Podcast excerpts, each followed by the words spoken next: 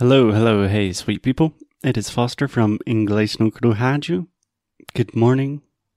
Today, it's just me. It's just you and me, sweet people. So, for the last few episodes, we have been talking about reading.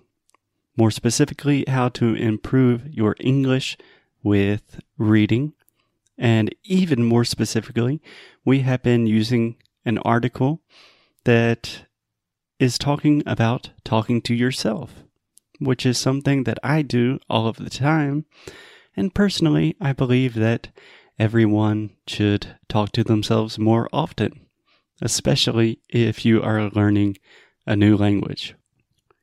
So, Alexia and I really analyzed the pronunciation, the vocabulary, the grammar, the structure of this article called Talking Out Loud to Yourself is a technology for thinking.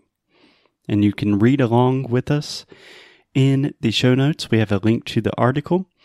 But today I'm going to read the article in its entirety just to give you a better sense, just to give you a little bit more insight into how this process of really analyzing a text closely, sitting with the text for quite some time, can really improve your English, just so you have a more holistic view into the entire process. So here we go. Let's get started with the article. This week, a woman was strolling in my street, walking in circles and speaking out loud to herself.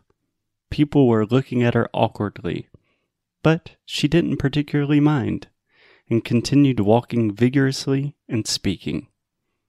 Yes, that woman was me. Like many of us, I talk to myself out loud, though I'm a little unusual in that I often do it in public spaces. Whenever I want to figure out an issue, develop an idea, or memorize the text, I turn to this odd work routine. While it's definitely earned me a reputation in my neighborhood, it's also improved my thinking and speaking skills immensely. Speaking out loud is not only a medium of communication, but also a technology of thinking. It encourages the formation and processing of thoughts. The idea that speaking out loud and thinking are closely related isn't new. It emerged in ancient Greece and Rome in the work of such great orators such as Marcus Tullius Cicero and perhaps the most intriguing modern development of the idea appeared in the essay on the gradual formation of thoughts during speech, 1805, by the German writer Heinrich von Kleist. Here, Kleist describes his habit of using speech as a thinking method and speculates that if we can't discover something just by thinking about it, we might discover it in the process of free speech. He writes that we usually hold an abstract beginning of a thought, but active speech helps to turn the obscure thought into a whole idea. It's not thought that produces speech, but rather, speech is a creative process that in turn generates thought. Just as appetite comes with eating, Kleist argues, ideas come with speaking. A lot of attention has been given to the power of spoken self affirmation as a means of self empowerment in the spirit of positive psychology. However, as Kleist says, talking to oneself is also a cognitive and intellectual tool that allows for a wider array of possible use cases.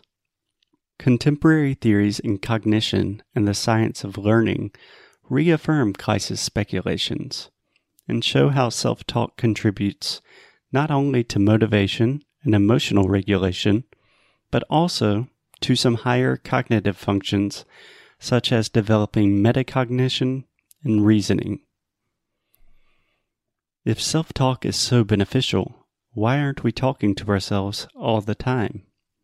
The dynamic between self talk and inner speech might explain the dubious social status of the former. Self talk is often seen as the premature equivalent of inner speech, the silent voice in our mind, which has prominent cognitive functions in itself.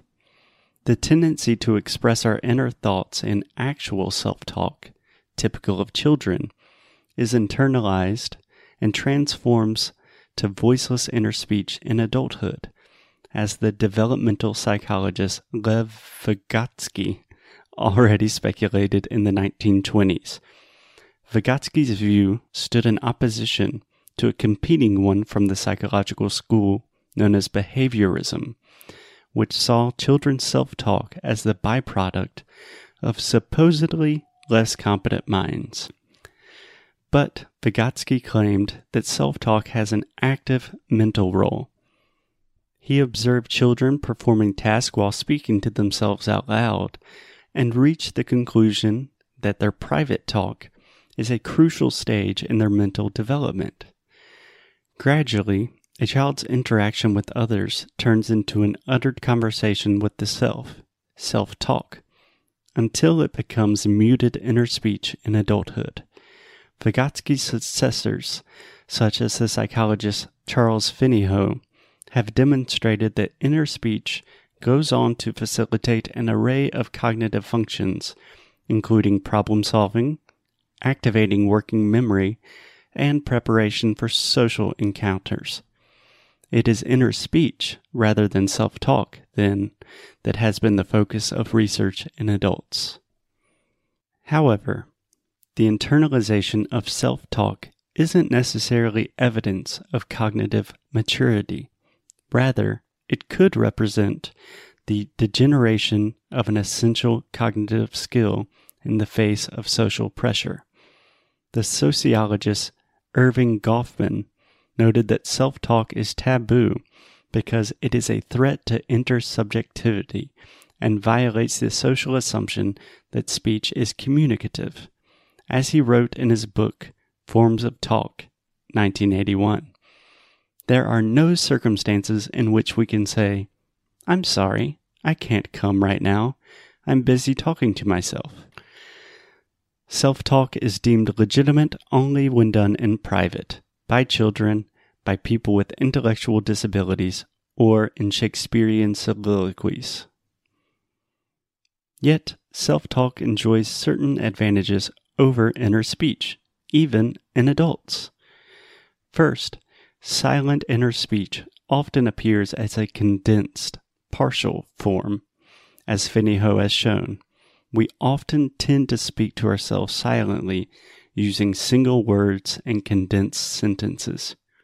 Speaking out loud, by contrast, allows the retrieval of our thoughts in full, using rhythm and intonation that emphasize their pragmatic and argumentative meaning and encourages the creation of developed, complex ideas.